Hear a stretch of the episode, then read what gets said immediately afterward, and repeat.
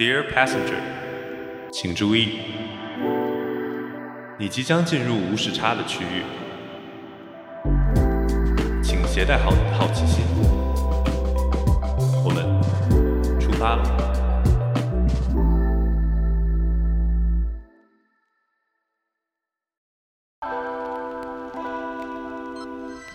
Hello，大家好，欢迎收听时差档，我是梦。Hello Hello，我是罗伊。哎，罗伊，我最近开始感到职场压力了。为什么你不是进入职场这么多年了吗？怎么最近才感觉有压力？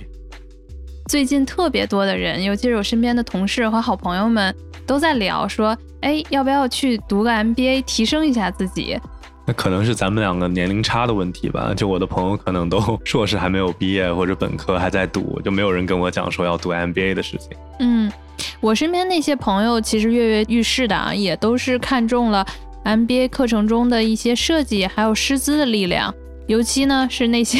想要进入未来管理岗位的精英们啊，他们其实更多的期待是除了在 MBA 的学习之外，然后也能获得一个通往精英圈层的直通车吧，打开那一扇大门。那你说这个直通车的车票还挺贵的，我听说就是好一点的 MBA 项目，如果读完的话，至少也得小一百万吧。对，就是确实啊，还是要带资进组的。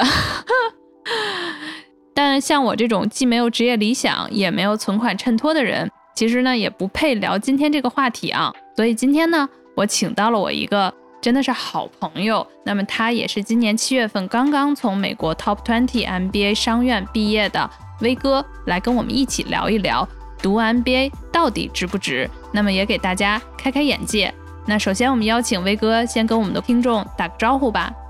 梦你好，罗伊你好，大家好，我是威哥。先来做个自我介绍吧。好呀，呃，我刚刚毕业于一所美国 Top Twenty 的 MBA 商学院，呃，然后在读 MBA 之前呢，我在国内工作，也是在国内上的学啊。呃，我一开始就职于一家高管寻聘和领导力咨询公司，呃，然后之后呢，有过一段创业的经历。现在呢，我有幸加入一家大型跨国银行在纽约的总部，成为一名 HR 经理。我知道威哥之前在本科和研究生读书的时候，也都有出国的机会，但是之前都没有出去。就是其实我特别想了解，为什么到了 MBA 反而决定出国了？嗯，这其实是一个特别好的问题。之前我在出国之前，总有人问我说：“哎，你为什么不出国？”这其实也因为我的这个大学的专业啊是学英文的，那大家都会觉得哦，你学英文，呃，有人说你学英文就是一个没有专业的专业，你应该去海外进修一下啊。那即使你继续学英文，你也应该去海外啊，把你这个英文继续磨砺一下。可是呢，我在本科这个读完我的英语专业之后，我就一直没有特别想好，说我到底想要去从事什么样的方向。呃，那会儿我是属于就是周围有很多朋友都是出国热的时候啊，大家都会选择出国，那要不然就是选择呃继续读与英语相关的，呃，比如说翻译啊啊语言学呀，或者就读文学。是吧？那也算是出国镀了个金。那要不然有些人可能稍稍转一下，就去一些大热专业啊，什么呃财会啊这种的，就是比较好就业的这种工作啊，去选择去读一下。然后我是觉得那些在那个阶段的我都没有想得特别明白。我觉得倒不是说钱和时间的问题，更多是我觉得这个东西是不是在那个阶段对我来说适合和值得。所以，在没想好的时候呢，我就又读了一个研，啊，保送了一个研究生，又学了一个呃专业与英语相关的一个叫翻译的呃硕士。然后读完之后呢，我还是没想好，就那会儿到底是未来想要做什么。其实我的考试，呃，然后和我可能需要的这个金钱的准备已经做好了，但确实是因为专业和方向没有想好，觉得对我来说那个阶段没有特别大的价值，我就一直搁置了这件事情。终于在工作了那么多年之后，啊，然后其实在我后来创业那段经历之后，我会觉得，哎，这个时间到了，是时候我需要系统性的学习商业知识。那这会儿如果说我来读一个 MBA，可以帮助我在我长远的职业发展上有一个更大的进步，呃，有一个助推的作用，我才会觉得这个时间是合适的，啊，才做出了这个决定。那据我了解，中国目前开设的 MBA 项目的院校很多嘛，从一开始的中欧长江到清北复交。那威哥，为什么你最后还是选择了这个辞职赴美去读 MBA 呢？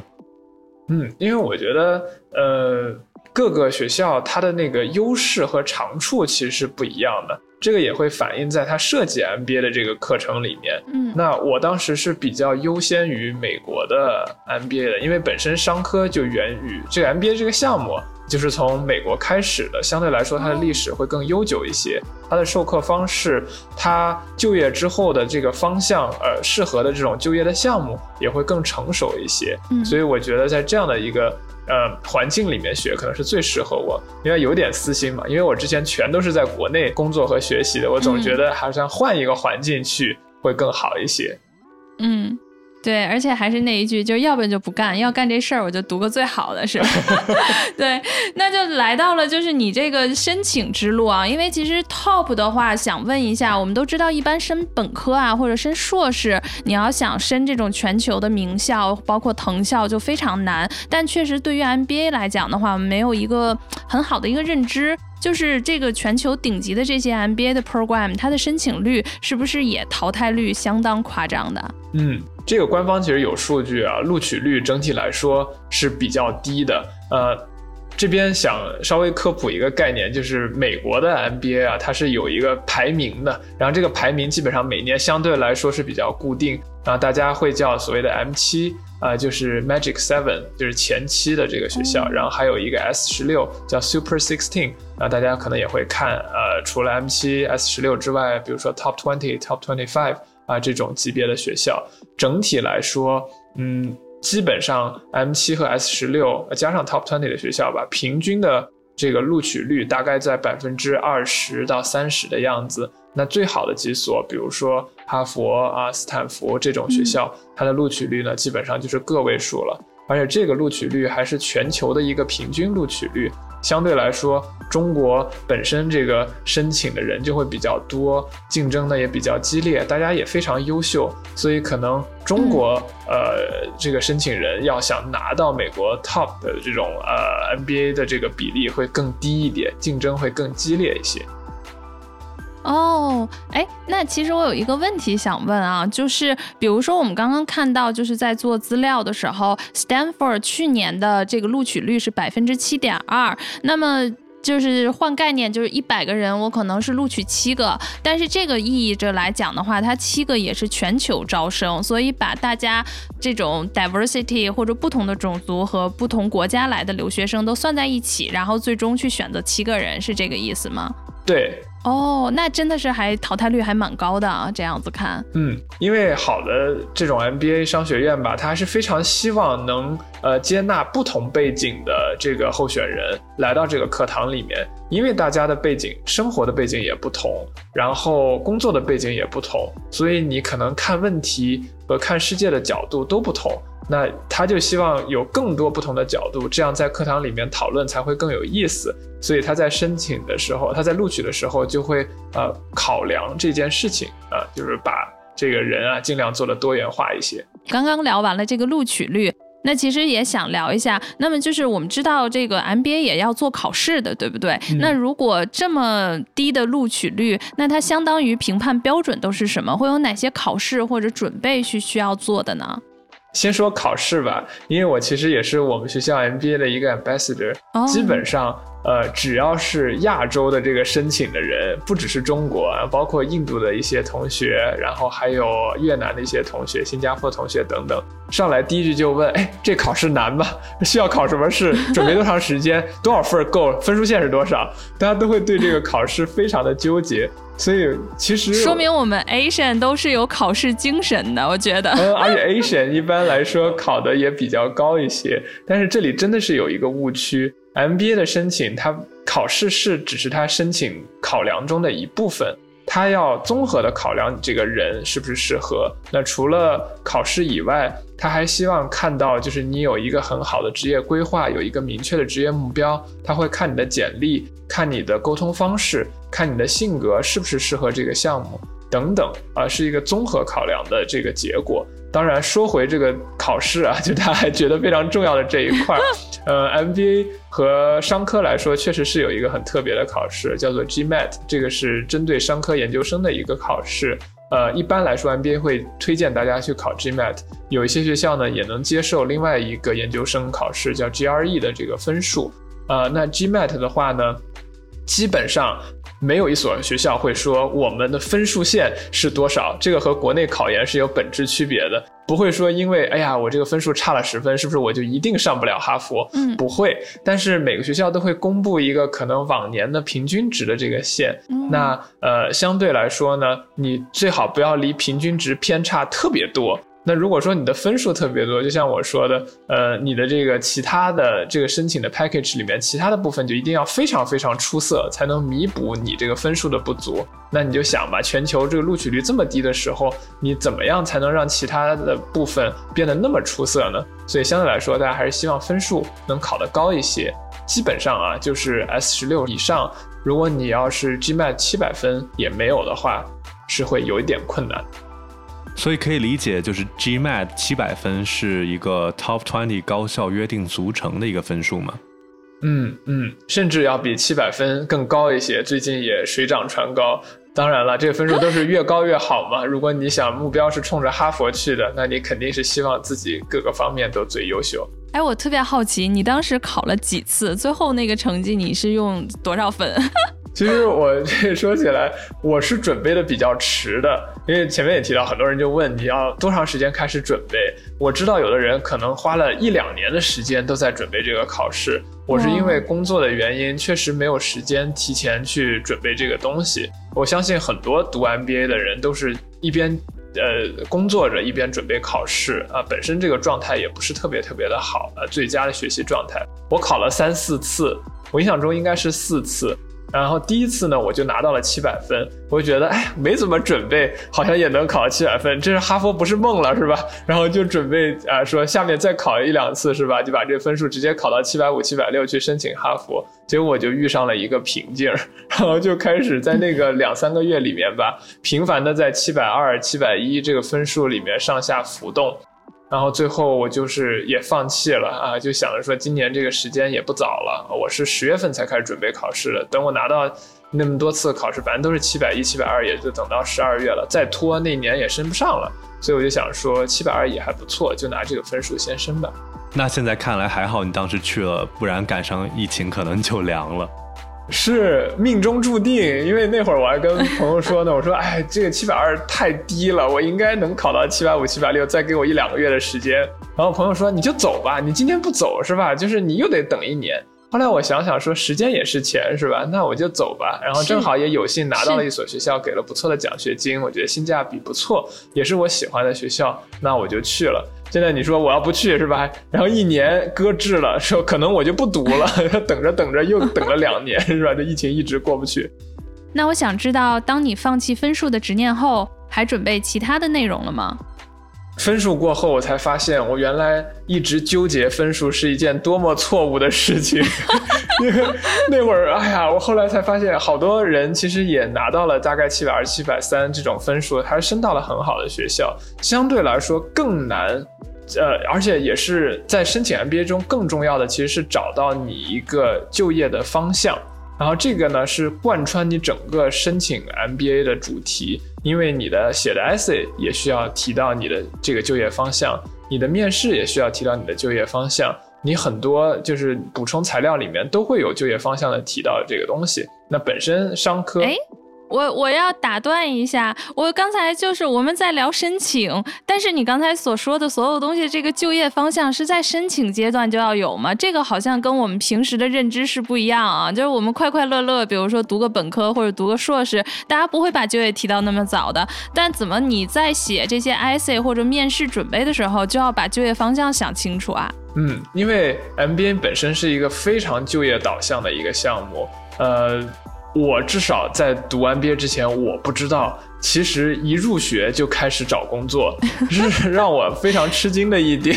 我心想说，那我你这也太卷了，是吧？觉得两年这个项目怎么也应该等到第一年结束，我再开始考虑就业的问题吧。但是实际上，像美国这种两年的 MBA 项目啊，相对来说比较成熟的。呃很多就业的这种好的项目呢，它会通过暑期实习生的这种方式啊、来先提前选拔啊比较好的人才，这是它主要招聘的一种方式。那它的暑期呢，就相当于是你第一年结束的那个暑期，它的招聘的这个日期呢，又在得在这个第一年这个暑期之前嘛。那前面几个月，嗯那基本上就是在你刚入学的九月、十月，一些比较好的项目就开始招聘了。所以 MBA 嗯为什么那么看重就业，就是因为你一来就要找工作了。如果你想的特别明白，是吧？那你找工作可能就会比较顺利。如果你稀里糊涂，那你进来可能还是稀里糊涂，那你这一年可能就会浪费了。那最后你的就业就会受到比较大的挑战。对这一点，其实我还是跟威哥共鸣比较深的，而且我觉得，就其实说为什么 MBA 这个项目它要就就是你要有一个很好的一个就业方向的思考，它其实也是算在申请的一部分，是因为就是回到另外一个问题，就是除了成绩的硬要求以外，就是面试官会思考说你为什么要读 MBA。嗯就如果你这个人的简历或者你的文书上面没有体现了一个很强的说我要提升我自己的工作能力，我要去哪个方向就业的话，他的觉他就会觉得，那你不需要读 MBA，我就不会让你进来。嗯这是很简单的问题。像我当时本硕，就是老师，包括可能之前的一些学长，也会就是跟我传授的经验，就是说你要去升一个大学的一个专业，他会很明确的要求你在写的时候，你要写出来，就是为什么你一定非要进这个专业不可。嗯比如说，我当时升的是数学，我就要说。为什么我那么热爱数学？就我要，因为对他就要体现说，哎，我真的爱到不行了，我不进这个专业，我感觉我人生没有就没有别的事可以做了。那面试官又觉得，哎，那你这个人就适合读数学，那你就赶紧进来。对，就是也是算是申请的一个部分吧，我觉得。是，哇，好喜欢这种读数学的人。呃，对，但我觉得刚才罗伊说的也很有道理，就是面，因为我跟面试官其实交流也很多，他们其实在招生的时候也是很本着一个负责的态度，他会先从你的目的出发，你这个毕业之后嗯你到底想干嘛？你就业是想干嘛？嗯你要去的目的地到底是哪儿？MBA 是不是能帮助你去这样这个目的地？那如果说 OK，、你这 MBA 不能帮助你去这些目的地，为什么要花这么多钱，两年的时间去做这个项目？就同样的时间，你是不是在你原来的岗位会继续呃继续做会更好，或者是你去读另外的一个硕士的专业，比如像前面提到的什么呃金融的 engineering 啊这类的专业，是不是才能会更好的帮助你去实现这样的目标？当时你这个就业方向很快就找到了吗？因为我现在身边还有挺多朋友都挺迷茫的，就找不到他们自己的一个就业的方向。我一开始也是有一个幻觉，觉得自己能很快想到自己的目标，觉得哎，考试都搞下来了，这些事情岂不是就拍着脑门就能想出来？结果真的是耗费了好长时间啊！嗯，我感觉时时刻刻都在想。我那会儿我就在那个房间里面，我喜欢一边在房间里走来走去，一边想事儿嘛。我的房东都敲门进来说：“你怎么了？说怎么就听你大晚上的，是吧？凌晨一两点在这踱来踱去，是什么个意思？” 我说：“我真的是想不出来。我不止自己想，我还发动了周围所有的人，是吧？我的这个同事、我的朋友啊、呃然后我的家人，我都咨询过他们的意见。我说到底是。”什么才是我的方向？那会儿真的是我都陷入了迷茫期，都觉得说是不是今年就别申了，我自己都没想明白。天呐，哎，那我特别想知道，就是你当时在迷茫的时候，大家都给了你哪些建议呢？这些建议都是什么类型方向的？嗯嗯，其实我那会儿还是非常感谢大家能倾听啊我 这种呃困惑，呃给了我很多建议，但大部分建议呢，其实还是从呃 MBA 主流的一个就业方向出发的给的建议、呃因为 MBA 读完之后，大部分人就是去咨询。啊，然后或者是去做这种呃投行或者投资之类的工作，啊，他们就会说，那你看，大部分人都这样的选择了，那你走这样的路是吧？相对来说，是不是就是中的几率会大一些啊？然后我呢，当时觉得这些呢是可以，我也可以把我以前的故事往这上串，但总是就觉得隐隐约约不是特别合适。啊、这就是为什么踱来踱去，就又回到了原来我要不要出国那个问题上。我就觉得好像没有特别点到我特别合适的感觉。哎，感觉你这个都是在因果链条上，你知道吗？就是一环敲不明白了，然后又回到那个开始的因果链条上了。嗯，来，快来说说最后谁帮你打通的任督二脉？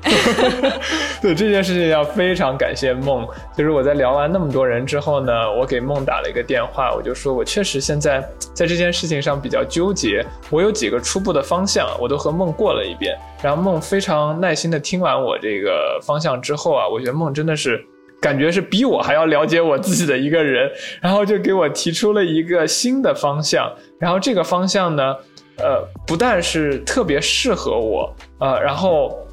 也是能和别的人区分开，不是传统那种类型，但确实是能把我之前的经历和我的优势全部都发挥出来。所以那会儿我就突然一下觉得，啊，就是他了，我就往上这写。然后结果后来事实也证明，这个方向还是非常正确的。所以有的时候真的也不能盲目的信这种所谓的网红建议吧，然后要随大流，还是要找到最适合自己的。确确实实，因为我觉得那个时间段，我听到大家给你的一些这个建议，都是呃，要么去做 VC，要么是做这个金融。或者让你往这种 consulting firm 去跳，当然我会觉得也有赢的基础面了，但是就这个基础面不是那么大，而且呢，就是生把自己过往的一些经历往那种刻板的模板里面去套，那我会觉得那个是一个简单的方式，但是人去的也多，所以如果大家都在相同的赛道上，那不就是内卷吗？所以后面来讲的话，我会觉得是另辟了一个蹊径吧。但是我觉得这个蹊径从目前的结果上来讲的话，其实还蛮好的，因为就是也是现在这个就业的一个方向是跟当初自己的这个职业的选择是挂上了，所以我觉得也挺好的。对，所以最后又是落回这句话嘛，就适合自己的才是最好的，就不要盲目的听信别人给的建议啊，包括一些这个叫什么中介所给的一些建议。嗯。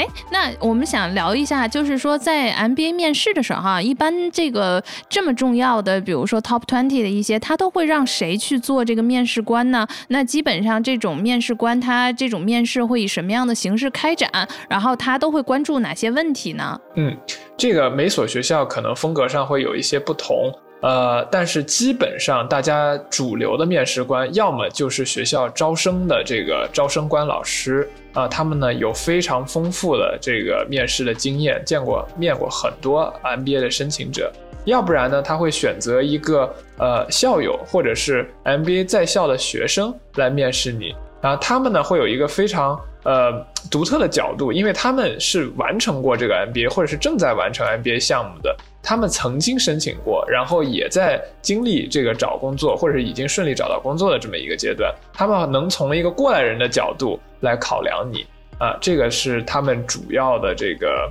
面试官的这个构成。明白，哎，那当时就基本上你那个面试，呃，进行了多久？然后主要其实你的当时那个面试官会围绕就是就你过往的哪些背景，其实他去跟你展开的这个对话和面试呢？嗯，一般来说，我面过几所学校啊，大家的这个面试时间可能差不太多，大概都会在三十分钟到一个小时左右，不会说是特别特别长，或者是只有十分钟特别特别短啊啊。然后在整个这个面试过程中呢。当然，这与面试官的性格有关。整体来说，我觉得 MBA 的这个面试是比较 conversational 的，它不会说是给你一个特别强的压力面啊，然后呃，让你觉得自己好像感受到特别多无形的压力啊，然后各种板着脸那种。他可能会很热情的去跟你交流啊，一开始就是分享一下个人的背景等等。他非常注重的还是我们前面提到的，就是你的这个就业。嗯，这个是真的贯穿在 MBA 这个申请史中的，他一定是非常想了解你的短期就业目标是什么，长期就业目标是什么，你之前的经历和你这个就业目标究竟有什么样的关系？那 MBA 究竟怎么才能帮到你这个就业目标？你申请这所学校的 MBA 又怎么样能帮助你这个就业的目标？你是不是把你这个就业的、你这个网的目标的方向中的每一步都想得清清楚楚、明明白白？他很可能会问的非常的细，然后同时他是会问以前的这个经历背景。他问经历背景的目的呢，我觉得其实也是两个，一个呢就是考察你是不是有潜力往你这个就业目标上发展，是吧？那比如说我说我要去做科学家。是吧？然后结果我之前说这个背景全是我做销售的这种，然后我一做研究就抓耳挠腮。那这个他一听到说，那你看你这就没潜力要去做科学家，你这人就是妄想、痴心妄想，不能来。是吧？然后另外一个，我觉得他考量的点呢，就是想通过你过往的经历，嗯，看你这个人的性格，然后和你这个人的特点。那这样的这个特点和性格，除了是在实现你的就业目标以外，他也希望看看是不是符合这所学校这个课堂里面的这种风格，因为每个学校的风格可能也会不一样嘛。他想看看你是不是适合。其实这个跟我之前的那个面试经历也很像。我当时申请藤校的硕士的时候，其实。像很多就是 怎么说无良的留学中介或者是一些 就是 这种类似的机构，他就会教你一个比较这个叫格式化的一个面对模板化的一个面试问题和回答。其实我觉得，就我要是面试官的话，我听到比如说十个人里面有八个人都这么回答的话，我肯定不会录这八个人。对，因为他也知道，就是你这都是培训出来的结果，就并不一定是你。不一定是你真实的想法，对，其实说白了，他们的任务就是评估你到底有没有思考好要上这个项目，以及你到底适不适合上这个项目。而且他们绝对的态度都不会是，除非那个面试官当天心情非常不好，不然他们都是以一个就是比较。友善的一个态度去跟你聊天，就说不定以后在学校还能碰到呢，对吧？是，我觉得罗伊刚刚提到那点，就我还特别有共鸣，因为我在我的面试最后，我还问了我面试官一个问题，我说你有没有观察到近几年，就是我们申请者有没有什么趋势啊？然后，呃，能跟我分享一下？他就说他观察到的趋势就是现在吧，大家可能用中介会比较多，或者是老在分享前人的经验，所以回答出的答案非常。模板化，感觉都是套路。然后通过这样的这种套路，其实特别不好，在于他没有办法真正的了解你这个人了。他更多的听到的是一个，嗯，很模式化的答案。他不想听到这样的答案，他想听到不一样的答案，你自己的答案。所以真的是就在准备的时候，我还庆幸啊，就是我自己没有说太用套路的这套东西，可能也是这一点打动了面试官吧。好呀，那这个就是我们聊完这一块儿，我们也知道 Will 应该肯定是拿到了一个非常好的一个面试的一个结果啊，然后最后就开开心心去美国了。那想知道就这么顺利的开启了这个 MBA 的这个课程了吗？还是说，嗯，进入到这个课程之后才知道想象与现实还是有一些差别的？其实我觉得我还是属于那种有准备的人呢。一般去之前，我会做很多的这种 research，然后先希望自己能准备好啊，然后去，嗯，这样就不至于说过度特别呃突兀吧。但是我一开始还是感觉到了比较强的这个文化冲击。这可能是因为我之前都在国内读的，我的本科和硕士都是在国内。那我一下来到 MBA 这边呢，呃，本身是一个新的国家，然后大家又是拿英语的对话。然后另外有一个非常大的不同，就是美国的 MBA 的这个教学和课堂的这个讨论方式和国内是很不一样的。那最著名的一种方式，大家都可能听说过，叫基于案例的这种教学方式。我只看到这一点，但是我没有想到上课的时候，可能教授说的话非常非常少。他一节一堂课，他不像国内说我们可能会分个点哈，第一点先说什么什么，然后一点一下面大家要关注什么什么重点，一点二啊什么市场营销应该怎么怎么样，他会让你所有的人先回去读一个案例，然后课堂上他就说 OK，你们读完这个案例，你们有什么想法？大家就开始七嘴八舌的开始说，然后可能美国人这个人先说一点这个，然后又来了个英国人说点那个，然后法国人说点那个，然后你们再说点那个，大家就顺着这个聊天的方式把这个问题和案例探讨透了。那一般到快课堂结束的时候，可能教授会说 OK，然后我们大概今天讨论了什么点，然然后罗列了一下我们讨论的那些点，就说这就是我们这次这堂课里面所能学到的一些东西。然后一开始我就觉得，哎呀，真的有点不适应，就因为中国人的这个思想方式是你想好了再说，是。那本身我要先看完这个案例啊，这个就是一个我可能比较陌生的案例了。我走进课堂的时候，别人说话，我得先听明白他在说什么。听完他说什么之后呢，我就要开始想，哦，他说了这个东西，我要怎么回应呢？我在脑里面先准备好这个东西，然后我就想把所有的答案想的特别完美的时候，再翻成英文，然后我再说出来。但是你等这个过程全部都结束的时候，大概这已经不知道都过到哪儿去了，已经传到 回路是有点长，已经传了好几个人了。所以一开始我就觉得一堂课下来，有点跟不上这个节奏，然后也说不上话。然后有的时候一堂课稀里糊涂的下来，都觉得好像什么也没有学到那种感觉，就觉得怎么大家都是在聊天啊这种感觉。对，哎，我想问问 Roy，你你当时在美国十四岁就去了，然后你当时会适应吗？还是怎么样？就是其实威哥，威哥说这些我也都是经历过一轮。其实具体来说，也不只是 MBA 会以这样的教学方式去进行教学。其实我当时。高中的时候就已经差不多，就其实我当时就是你知道习惯了国内的这种应试教育以后，你去国外去上学，你会觉得感觉老师可能就是懒，就是不想准备课件，你知道吧？就是抛个问题，二十分钟讨论，就一节课也讨论不了几轮就下课了，他也在这坐着听，他也不用发言，对吧？我觉得他好像就是懒得做课件，但 是后面发现其实就确实不是，因为其实就是可能是文化的不同吧，就是他们。整个西方的一个教育就是鼓励发言，而且没有对与错，就是就是有一个词，就是说重复重复，不管是高中也好，大学也好，硕士也好，就是经常会听到教授和老师说的词，就是 critical thinking，嗯，就是批判性思维，就是他不鼓励每个人说的都是对的，因为如果每个人说的都是对的话，他还有什么好教的？那大家就自己学就好了。对吧？它就它存在的意义就没有了。它存在的意义是说，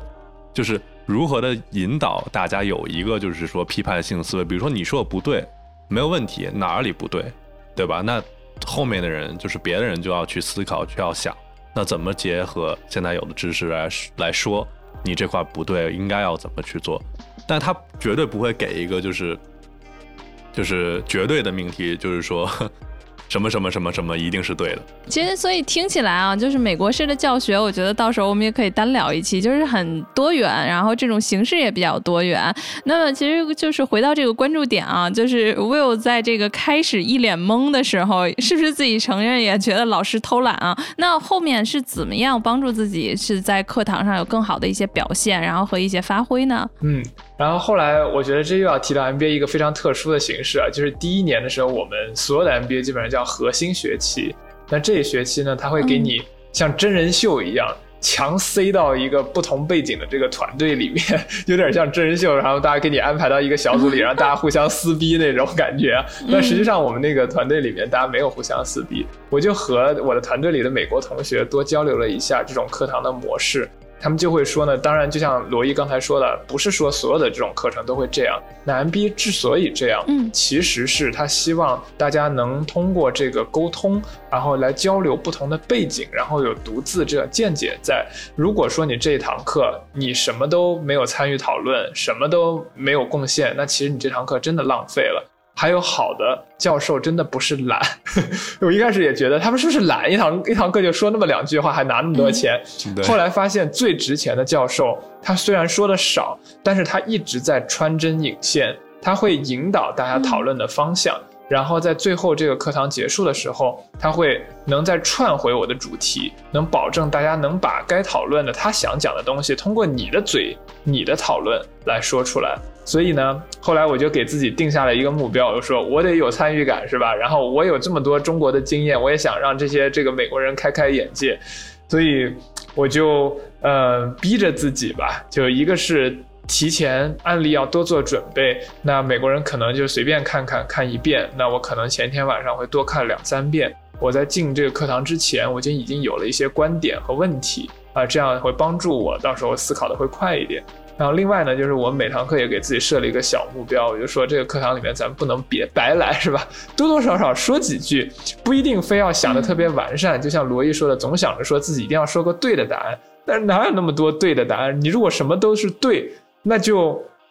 没有必要来学了。更何况商业世界很多时候也没有绝对的对和绝对的错，所以我很多东西也是。我想到有点子了，我就说出来，就和大家分享，就逐渐大家会觉得，哦，好像威哥在这个课堂里面还是挺特别的。然后能提供出很多中国的观点，有很多人都非常希望我能多提供，比如说中国现在的发展是什么样子的，嗯中国的这个视角是什么样的，然后我这种独特的观点，嗯嗯，哎，我其实有一个就是蛮好奇的点啊，也是在这个网上知乎上看到大家比较就是说的，说 MBA 啊一直就是课程的设计，然后然后有这种两个观点之分，一种呢就觉得是经验派，就是全是这种经验类的教学，另外一个呢是理论派，就是拿那些就是很经过验证的一些理论在教。那么想问一问 V 哥啊，就是从你已经读完毕业的这样子的一个角度，再去回看美国的这种课堂，或者你学习的这个课堂，你更认为它是一种经验派，还是一种是理论派呢？嗯，这个我要引用一个我的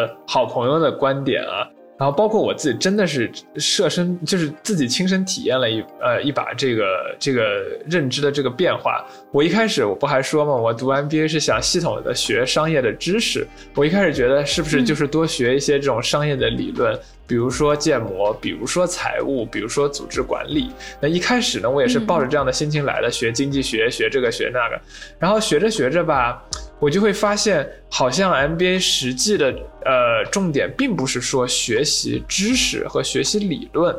那通过这种课堂讨论，然后和教授的交流，会发现它逐渐是引导你去。看世界和思考世界的这么呃思考这个问题的一种方式，他会觉得是啊，你应该怎么样去看待世界，看待商业问题，这个可能他是教的这种方式。那等到我第二年快毕业的时候，我是真的又有了一个新的认知，这是我好朋友给我的一个观点啊，就是你从这个认知怎么解决问题，认知怎么看待世界，变成认知自我。最后呢，也是通过学习这种商业和别人讨论商业和看待世界，更多是映射到自己身上了，去更好的认识自己到底想要什么，然后自己会怎么样解决问题是最好的方式，自己适合什么，自己不适合什么。我会觉得这个才是 MBA 里面最大的一个价值。这个听起来好高级，但真的挺难理解。你能帮我们举个例子来体会一下你所说的这种高级感吗？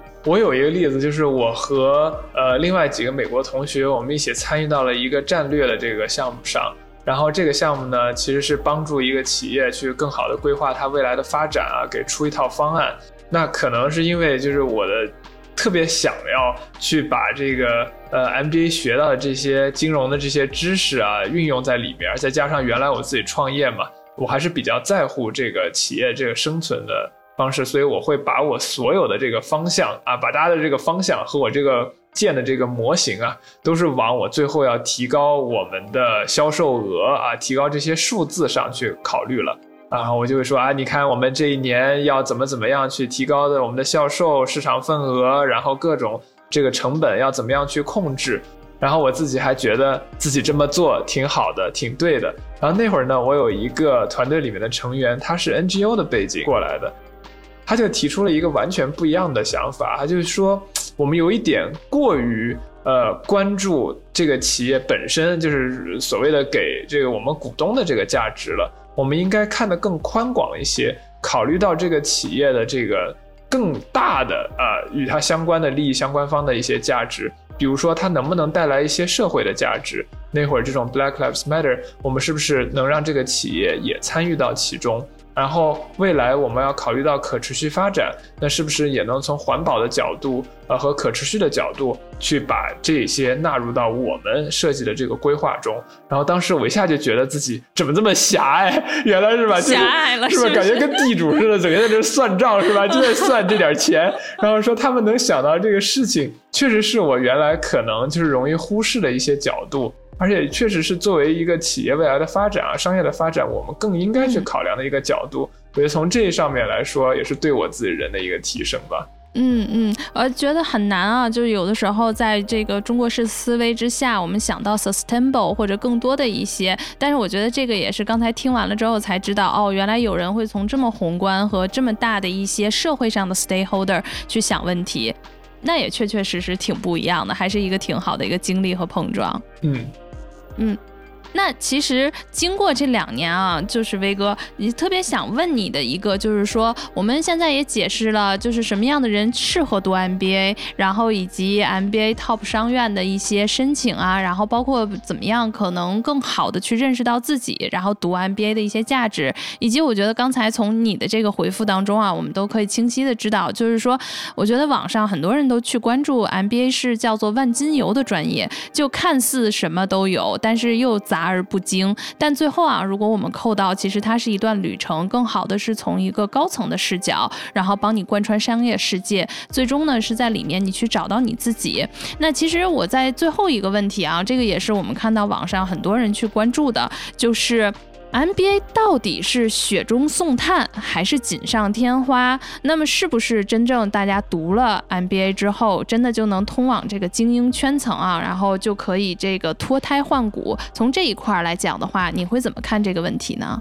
反正我是觉得是锦上添花，呃，不是雪中送炭的。因为本身你想两年彻底改变一个人其实是很难的，所以脱胎换骨的改变，想通过两年的这种集训的学习改变，我是觉得不现实的。呃，而且至少我认识的 MBA 的这些同学里面啊，更多是你有准备的人，将来你才可能更多的拿到更好的机会。一开始你如果想明白了自己想要去哪里，那你两年之后也相对来说会比较顺利的。走向这样的方向。如果说你原来就特别纠结、稀里糊涂，然后就指望说花一笔钱能把自己的这个命运改变，然后也不通过自己的努力去朝这个方向去前进的话，我觉得 MBA 可能会让你失望。所以听下来啊，就是单纯的，如果我只是说去。攻读 MBA 这个 program，其实它并不能改变过去我的这些学习的能力也好，或者是我过去的经历，以及我可能能够积累或者潜力。